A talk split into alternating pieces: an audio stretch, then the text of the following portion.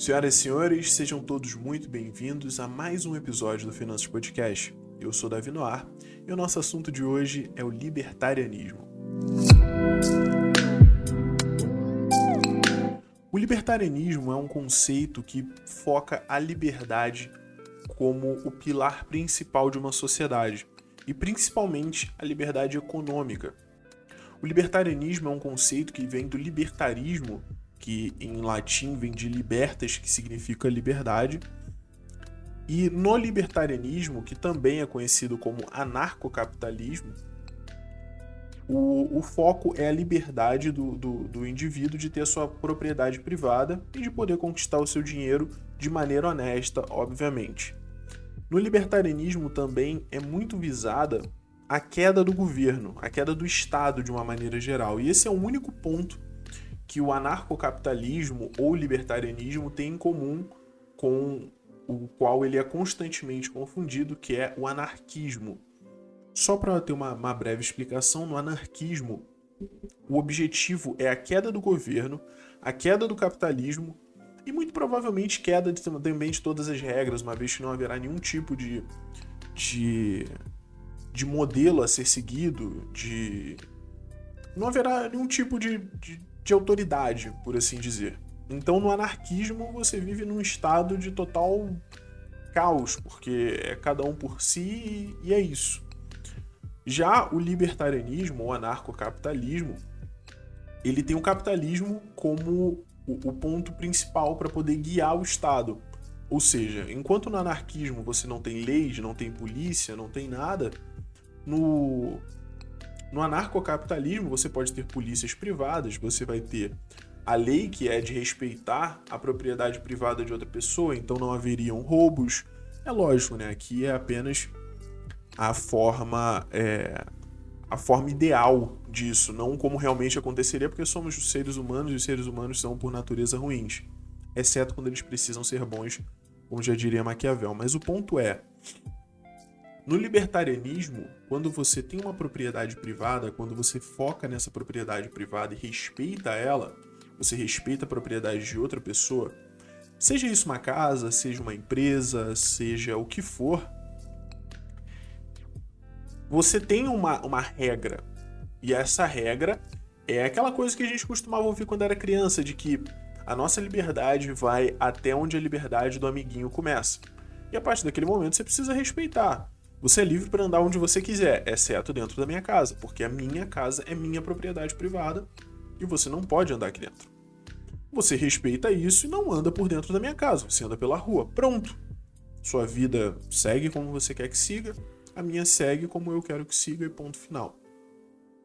Um outro ponto principal do libertarianismo é que, com essa queda do Estado, não haveria mais um maquinário inútil, que é, dentro do conceito, a, o governo, porque o governo ele seria ali um, um mal estacionário, ou como é comumente chamado dentro do, do libertarianismo, um bandido estacionário, que é onde ele se apropria das nossas propriedades, do nosso dinheiro e da nossa liberdade de uma maneira geral, e ainda nos faz pagar por isso, de formas que a gente não quer, de formas que são impostas à nossa vida. É, eu sei que você já entendeu.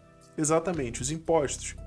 Ninguém gosta de pagar imposto, ninguém quer pagar imposto, mas o governo nos obriga a fazer isso. E qual é a sua opção? Nenhuma. Você precisa pagar. Se você não pagar, você vai preso. Ponto final.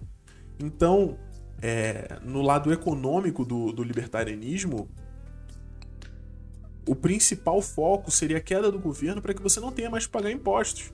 Porque se você não paga impostos, você paga unicamente o que você consome, o que você compra, e enfim, e assim a vida segue. O libertarianismo ele tem o capitalismo como o, o, o volante aí dessa composição, né?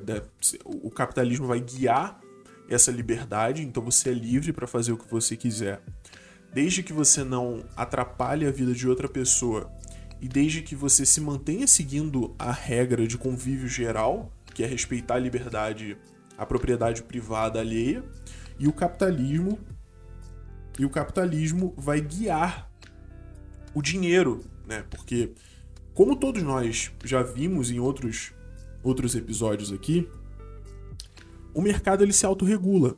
Você não precisa ter a mão invisível do Estado guiando o mercado e alterando preços para que as coisas funcionem.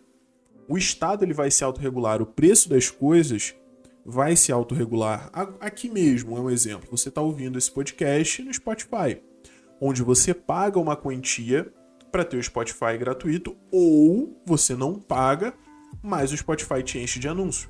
Porque, como todos sabemos, não existe almoço grátis.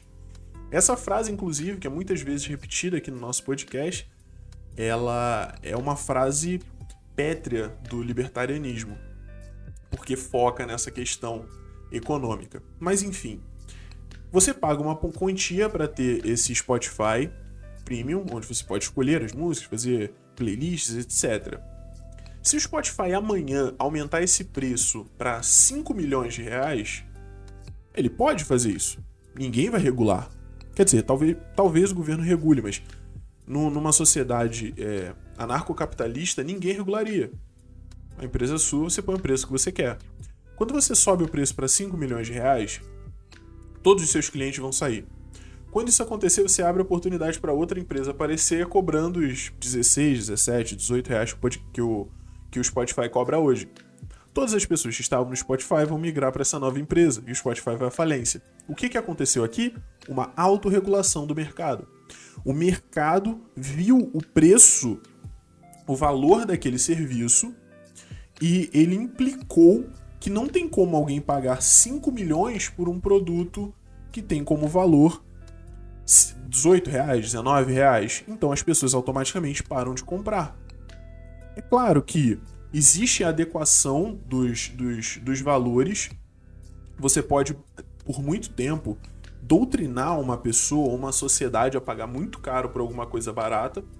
Um exemplo é o mercado automobilístico aqui no Brasil, né, o mercado de carros onde você compra um, um carro popular, simples, 1.0 por 50 mil reais.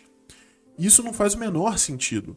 Só que nós já estamos tão inseridos nessa realidade, nós já estamos tão, tão profundamente é, imersos nisso, que acaba parecendo fazer sentido. Que, ok, é normal pagar 35 mil reais em um carro 1.0, 40 mil reais em um carro 1.0 popular. A gente aceita isso. E por que, que a gente aceita isso? Porque isso é imposto a gente desde sempre. Você já nasce vendo um carro ser muito caro.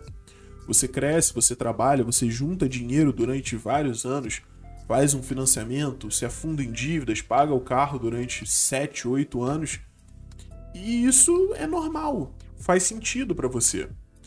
Tanto que o advento da internet e o fato da gente conseguir ter acesso a informações de outros países fez com que em muitos momentos nós ficássemos revoltados, porque um carro que aqui no Brasil custa 45 mil reais, nos Estados Unidos custa, por exemplo, 17 mil dólares. E é claro, não se deve fazer a, a conversão monetária porque um norte-americano não compra o carro em real, ele compra o carro em dólar. Então 17 mil dólares equivale a 17 mil reais, né? No que você ganha. Então, com 17 mil dólares, você compra um carro. E o mesmo carro você tem que comprar aqui com 40, 45, 35 mil reais, que é mais que o dobro do preço. E aí você pensa, eu sou idiota, provavelmente, porque por que eu tô pagando tão mais caro em um produto que não vale isso tudo? Porque eu tô vendo o fulaninho ali comprando esse mesmo produto pela metade do preço. E esse é um dos pontos que o libertarianismo vem para te dizer isso é culpa do governo. Se não existisse o governo, você muito provavelmente compraria esse carro é, num valor muito mais baixo. Você compraria não só o carro, você viveria a sua vida num valor muito mais baixo, porque o governo suga suas economias diariamente e você aceita isso porque não tem o que fazer, não tem para onde fugir. Um dos pontos que a maioria das pessoas teme ainda quando se fala em libertarianismo e anarcocapitalismo é: suponhamos então que o Estado caia amanhã. Como vão ficar os mais pobres? Porque o Estado provém SUS, que seria saúde gratuita, o Estado provém provê alimentação gratuita através de Bolsa Família e outros programas. O Estado provê também diversos serviços sociais e, enfim, e carteira de trabalho e, e, e, afins. Como ficariam essas coisas? Você tem também, por exemplo, a polícia.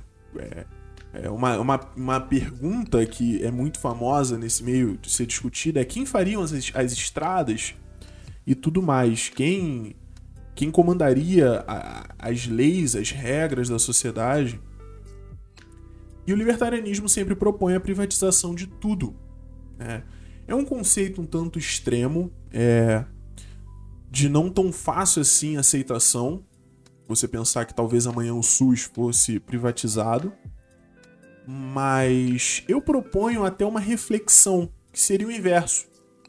Imagina que hoje você compra um Mustang por 20 mil reais e amanhã ele passa a custar o valor de hoje, que é, não sei, uns 150, 180 mil reais. Como você reagiria a isso? Você provavelmente acharia muito ruim. Mas, Davi, a gente está falando de saúde, você vem citar um carro. Beleza, vamos falar sobre a saúde então. Eu não, não vou saber o um número exato, até porque eu acho que não existe esse dado, mas uma grande parte, uma grande parcela das pessoas que moram no Brasil tem planos de saúde. Tá? Muitas dessas pessoas são pobres, e quando eu digo pobres, eu tô falando pessoas aí que não são milionárias. São pessoas que recebem no máximo 10 salários mínimos por mês para sustentar a família. Que são aí classe média, classe média alta. Essas pessoas pagam plano de saúde. Mas aí eu te pergunto, para que pagar plano de saúde se você tem um SUS que é, entre aspas, gratuito? Não faz sentido? Tá ali de graça? Por que, que eu vou pagar um plano de saúde? As pessoas pagam o plano de saúde porque o SUS é ruim. Por que, que o SUS é ruim? São várias implicações. É, são várias implicações políticas, é, de, de, de, locação, e, enfim, que, que vão responder o porquê que o SUS é ruim. Mas um dos pontos principais é: você paga impostos diariamente para poder manter a educação, manter o SUS, manter a segurança, e todos esses serviços são ruins. Suponha que você vai num, num restaurante, pede um prato, que seja uma feijoada, e ela vem sem feijão, o arroz vem cheio de cabelo e cru, a carne vem verde, apodrecida, e o que, é que você vai fazer? Você vai reclamar, você vai pedir seu dinheiro de volta, você vai embora e nunca mais vai consumir naquele restaurante. Mas quando você paga por saúde, você paga por educação, você paga por segurança e o Estado não te dá essas coisas, o que, é que você faz? Você continua ali pagando, só que você tem que pagar por fora. É como você tá dentro desse restaurante, a comida vira horrível e você pediu um iFood. Não, não faz sentido quando você para para analisar a situação, mas é o que a gente faz diariamente. Quando a gente compra sistema de segurança para nossa casa, quando a gente, a gente eu digo de um modo geral porque eu não faço isso, mas quando você compra um sistema de segurança para sua casa, quando você contrata uma empresa especializada para atender a segurança da sua residência, quando você tem um plano de saúde que custa muito caro, quando você vai, por exemplo, para um Copa Dor da vida, quando você é, manda o seu filho para fora do país para ter uma educação melhor, por quê? Você está pagando pelo, pelo SUS, você está pagando pelo MEC, você está pagando pela segurança e você não tem? Não é meio estranho? Então, um dos preceitos é a queda do governo para que você continue pagando por esses serviços, só que você pague um valor justo, porque você não vai ter que pagar o valor daquilo mais os impostos, que são muito caros, para você poder chegar em algum lugar. E um outro questionamento derivado desse é como que uma pessoa pobre que não paga nada disso, porque tem muitas pessoas que usam SUS, tem muitas pessoas cujos filhos estudam escolas públicas, muitas pessoas as quais, quando precisam, só podem contar com a polícia militar, por exemplo. Como essas pessoas vão se beneficiar do libertarianismo, do anarcocapitalismo e da total queda do governo? Essas pessoas vão se beneficiar de várias formas, tá? É lógico que tudo que eu estou falando aqui é hipotético, uma vez que o governo nunca caiu e provavelmente nunca vai cair porque é a instituição mais forte que existe no mundo. Mas uma pessoa pobre em geral, ela é pobre porque ela não tem educação, ela, consequentemente, não tem oportunidade de ter um trabalho melhor e ganhar mais. e aproximadamente 40% do que ela ganha no ano ela joga fora impostos. Suponhamos então que você tivesse um aumento de 40% no seu salário. Você é pobre, você ganha um salário mínimo. Você tem um aumento de 40% do seu salário. Arredondando o salário mínimo atualmente para mil reais, você passaria de mil para mil e quatrocentos reais.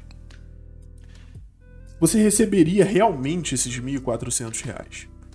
Davi, mas eu vou ter que pagar pela minha saúde, eu vou ter que pagar pela minha educação, eu vou ter que pagar pela segurança, eu vou ter que pagar por tudo. Sim, sim, você vai ter que pagar. Mas, contudo, porém, entretanto, todavia, como o mercado vai ser muito mais liberado, vai ser muito mais fácil, vai ser muito mais livre, né? vai ser o real livre mercado, a competição entre, entre esses prestadores de serviço vai ser muito maior. Consequentemente, o preço vai ser muito melhor. Um erro que as pessoas costumam é, cometer ao pensar em privatizações é que privatizou, o preço subiu. Muito pelo contrário, privatizou, o preço desceu. Porque quando você privatiza uma empresa, você automaticamente abre o setor. Se você abre o setor, outras empresas migram para esse, esse mercado, porque se só tem uma empresa estatal ali em um país e ela é única, você tem muito mercado para outras empresas. Você privatiza essa empresa, outras empresas virão para cá para competir, porque não haverá competição. Só vai ter uma empresa. Consequentemente, elas vão começar a competir para ter mais, mais clientes e, obviamente, o preço vai baixar, o preço vai melhorar. Não faz sentido você cobrar caro se você quer chamar cliente. Então, se você tem, por exemplo, como já foi tema no, de um episódio passado, a privatização dos Correios, e com isso você atrai outras empresas de fora do Brasil, até mesmo pessoas que moram aqui, mas que querem criar empresas nesse, nesse ramo e não criam hoje porque não podem, elas vão competir entre elas e vão oferecer o melhor serviço, o melhor preço e o melhor atendimento para seus clientes, porque é assim que o mercado funciona. Mas o Estado já colocou dentro da cabeça do cidadão que só ele é capaz de prover um serviço de qualidade. Ninguém mais consegue. E através desse medo que o Estado cria, dessa falta que a pessoa vai ter se ele não estiver lá, ele te faz continuar pagando impostos para ter um serviço ruim e você aceitar isso normalmente. Ou seja, o Estado faz com que você tema a falta dele, porque você começa a pensar, é ruim com ele, mas pior sem ele, uma vez que você nem pensa nas possibilidades de que pode, na verdade, ser melhor sem ele. Sabe? É como aquela pessoa que tá presa em um relacionamento abusivo e não consegue sair, porque ela acha que se ela sair vai ser pior. Mas 99% dos casos não vai ser pior. Vai ser melhor. E mesmo que você não tenha essa certeza, você não tenha argumentos lógicos para comprovar que algo vai ser melhor, que a vida vai melhorar, é tentativa e erro. Vale a pena você tentar, você arriscar e ver o que acontece, certo? Não, não, não é um, um, um, algo escrito numa pedra. Você tem que seguir o Estado, ponto final. Não, você pode não seguir o Estado. Você pode não ter Estado. É que, lógico, para aqueles que comandam, é de extrema importância manter o seu comando. Você precisa muito mais ser temido do que amado. Olha, eu novamente citando Maquiavel aqui. E o Estado, ele prefere muito mais que você tenha medo do que você o ame. Afinal, ninguém ama o Estado tirando provavelmente as pessoas que são completamente tapadas e têm políticos de estimação que amam um político X ou um político Y, que nem sequer sabe da existência dela e não liga a mínima, na verdade, tirando essas pessoas, as pessoas conscientes não amam o Estado. As pessoas não. Ninguém vai chegar e dizer, não, eu acho ótimo que haja um imposto de renda, eu acho incrível eu pagar 40% do meu salário em impostos anualmente, eu acho realmente formidável. Inclusive, gostaria que tivesse mais impostos. Eu sei que talvez alguém ouvindo isso pense, ok, Davi, você está falando que o Estado é muito ruim, que pagar imposto é uma ação é, coercitiva. Mas e os países que são mais desenvolvidos que o Brasil e cobram mais impostos, como por exemplo a Suíça, que cobra mais impostos que o Brasil e é muito mais desenvolvido? Se você tem essa cobrança de impostos, mas você não precisa é, pagar alguma coisa por fora e você tem um serviço de qualidade, você acha aquilo legal, certo? As pessoas, de um modo geral, elas não querem viver a vida delas pensando Ah, eu queria viver em tal sistema econômico, eu queria fazer tal forma de sistema econômico. Não, você quer conforto. Apenas isso. Independente do político que é presidente ou primeiro-ministro do seu país, independente da posição política dele, se ele é de direita, esquerda, libertário, anarcocapitalista ou o que seja, se ele te traz um conforto, se você consegue viver com tranquilidade, se sentindo bem, tá ótimo, certo? Porque todos temos nossas ideologias, todos acreditamos que algo é melhor do que algo, que seria melhor que todos vivessem sobre a égide da nossa ideologia, porque nós acreditamos ser a melhor. Mas se a ideologia de outra pessoa me fizer viver confortável a minha vida, eu vou aceitar, porque no final você não ganha nada por impor a sua ideologia a outra pessoa, porque a finalidade de uma ideologia política e econômica é que você consiga ter uma vida tranquila e próspera e você consiga é, é, emanar isso para todas as outras pessoas. Ou seja, dentro de um país, se você vive tranquilo, em paz, feliz e prosperamente, e todas as outras pessoas também, independente de qual seja a, a ideologia política ali aplicada, você vai viver feliz. Certo? Então, por mais que você seja contra impostos, mas você mora num país onde cobra impostos, porém sua vida é boa, você tá seguro, você consegue ganhar dinheiro, você tem serviços de extrema qualidade, você não vai reclamar. É aquela velha máxima do não se mexer em time que tá ganhando. Mas, é claro, você vai continuar sendo contra aquilo. Você vai continuar sendo contra a cobrança de impostos e vai continuar sonhando com uma sociedade na qual não haja cobrança de impostos, porque pode ser que seja melhor, pode ser que seja pior, pode, mas pode ser que seja melhor. Assim como eu falei no, no episódio passado, citando Churchill, o capitalismo ele é o segundo pior sistema econômico que existe. Ele só é melhor do que todos os outros. O anarcocapitalismo nunca foi aplicado em nenhum país. Ele é aderido por, algum, por alguns políticos de alguns países, como exemplo Botsuana na África ou Estônia na Europa, mas ele não é realmente aderido em nenhum país. Não existe um país no mundo que se diga esse país é 100% libertário ele não tem nenhum tipo de influência estatal. Na verdade, ele não tem nem Estado. Aqui as pessoas se respeitam por se respeitarem, se respeita a propriedade privada da outra pessoa, a pessoa é completamente livre para fazer o que ela quiser dentro da liberdade dela. E o capitalismo é o, é o, o volante de toda essa composição. Não existe um país assim. Até porque, em geral, o ser humano tem esse costume de querer se meter na vida dos outros de querer ditar regras, dizer você tem que fazer isso, você não pode fazer aquilo. Eu, eu sei o que é melhor para 200 milhões de pessoas, ainda que eu não tenha conhecido 0,01% desse número. Mas eu sei o que é melhor. Por quê? Ah, porque eu sei. E não é bem assim que funciona. Certo? Você não, não tem como saber. É como uh, falamos anteriormente a respeito da educação. É sério que uma pessoa que seria ali um ministro do, da educação, o cabeça do MEC, aquela única pessoa sabe o que é o melhor para uma criança que nesse momento está estudando no Acre, para uma criança que está estudando no Maranhão e para uma criança que está estudando no Rio Grande do Sul? Será que a necessidade dos três é igual? Não sei, não tem como saber. Porque esse cara vai ditar, ah, essa criança, essas três crianças vão estudar X. E elas vão ser obrigadas a estudar X e ponto final.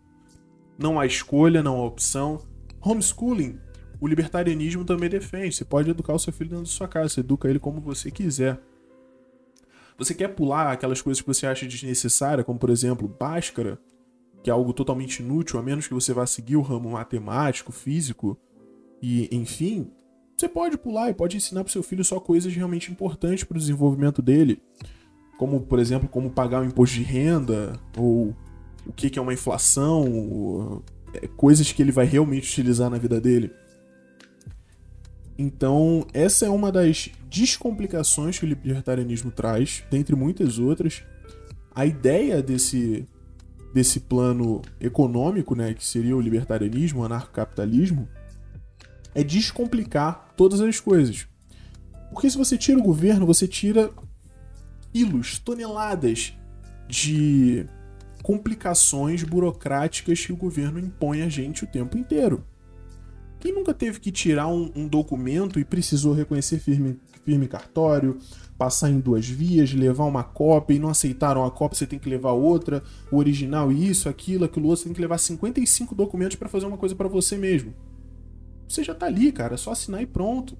Vamos descomplicar, para que complicar mais as coisas? 37 vias e reconhecer firme cartório e trazer uma referência e foto da mãe, cor da primeira cueca que usou e quando que aprendeu a andar de bicicleta. Precisa disso. Quanto menos complicadas as coisas forem, melhor. E detalhe, isso tudo eu tô falando para pessoa física. Quando é pessoa jurídica, é ainda pior, porque você precisa de alvará, de licença e disso, daquilo, pagar 35 milhões de, de vias de coisas diferenciadas, então é muito complexo. Ao passo que numa sociedade libertária você quer abrir uma empresa, tá aberto. É isso. Acabou. Está aberta.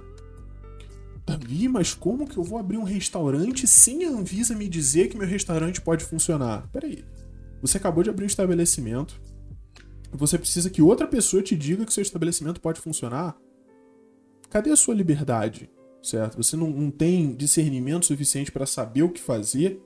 Você precisa que venha outra pessoa. Você, apesar de ser um adulto, de você ter estudado sobre como abrir um restaurante, conseguir atrair clientes, como fazer o melhor serviço, você precisa pagar alguém para essa pessoa olhar e falar: hum, está certo. Isso não tem sentido, sabe? Dentro dessa ótica libertária, isso não tem sentido. O que vai regular isso vai ser o seu cliente. Se seu cliente for no seu restaurante e vê uma barata passando no chão, ele vai embora. Vai contar para outras pessoas, ninguém mais vai no seu restaurante, você vai fechar e vai à falência. Ponto. É isso. Sabe? É, é, é muito complicado e muito arbitrário essa, essa aplicação de leis e regras que existem numa sociedade é, estatal, né, como a nossa, por exemplo.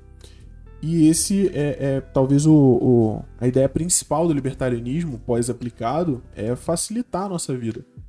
É facilitar tudo que, que, que a gente precisa fazer, certo?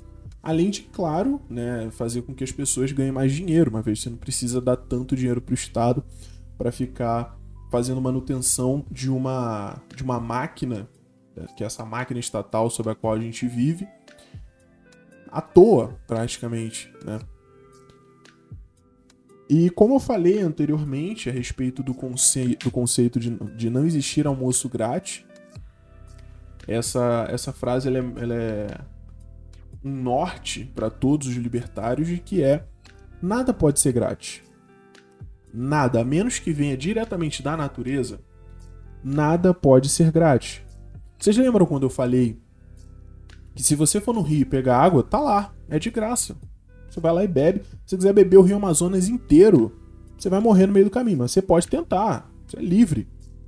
Agora, quando uma empresa canaliza essa água, trata essa água e traz ela até a sua casa, tem um serviço posto ali. Alguém é, despendeu do próprio tempo para poder fazer isso para você. E por que, que essa pessoa faria isso de graça? Não tem sentido. Ela está literalmente desperdiçando tempo, horas, dias da vida dela que ela não vai poder ter de volta para poder trazer água para você. O mínimo que você pode fazer é dar dinheiro para ela. Então esse é o conceito de não existir almoço grátis. Porque o serviço grátis de saúde que você possui, você paga por ele. O Spotify grátis que eu dei exemplo lá atrás, você paga para ele. Você é a moeda, na verdade. Pense sempre no seguinte: toda vez que você não pagar por um produto, você é esse produto. Por que, que você pode assistir horas de vídeo no YouTube gratuitamente? Por que, que você pode ouvir Spotify gratuitamente? Porque o YouTube e o Spotify vão vender a sua atenção para algum anunciante. Quando você vai iniciar um videozinho lá no YouTube que aparece aquele anúncio de um banco qualquer e você fica esperando aos 5 segundos para clicar, você é uma moeda de troca.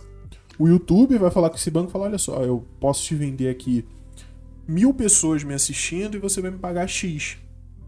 O cara fala: beleza. Então você passa a ser uma moeda. Ao invés de você ser o cliente, você é a moeda. O cliente passa a ser o anunciante. E é o que acontece com o Spotify, YouTube, entre várias outras coisas. E isso é uma coisa que, inclusive, está muito em alta nesse momento, porque as grandes empresas descobriram que elas podem ganhar muito dinheiro comercializando você todos esses joguinhos que você joga no seu celular, que tem aqueles anúncios e tudo mais, o jogo ele é o menos importante. Você está focado no jogo, mas o produtor do jogo está focado no negócio que ele faz com o anunciante envolvendo você. E a única coisa que ele faz ali para prender um pouquinho sua atenção é aquele joguinho idiota. E você fica lá jogando, assistindo anúncios e sendo comercializado. Então, nada nunca vai ser de graça a menos que seja algo da natureza, certo? Se for água, o ar que tem no, na atmosfera, o sol, todas essas coisas não podem ser cobradas porque elas já estão aí. Se você morrer, ela vai continuar. Agora, se é algo que depende de alguém para existir, por exemplo, se todas as pessoas, todas as empresas que, que fazem serviço de água pararem de, trabalhar nesse momento, em alguns dias, talvez meses, todo mundo vai estar sem água encanada. Então você precisa pagar por isso. Logo, não existe almoço grátis. Bom, enfim, sem mais delongas, esse foi nosso episódio sobre libertarianismo. Eu espero que tenha sido esclarecedor aí. É... Se você ficou até aqui, agradeço muito sua presença. Peço para você compartilhar com um amigo. E é isso. Nos vemos na próxima.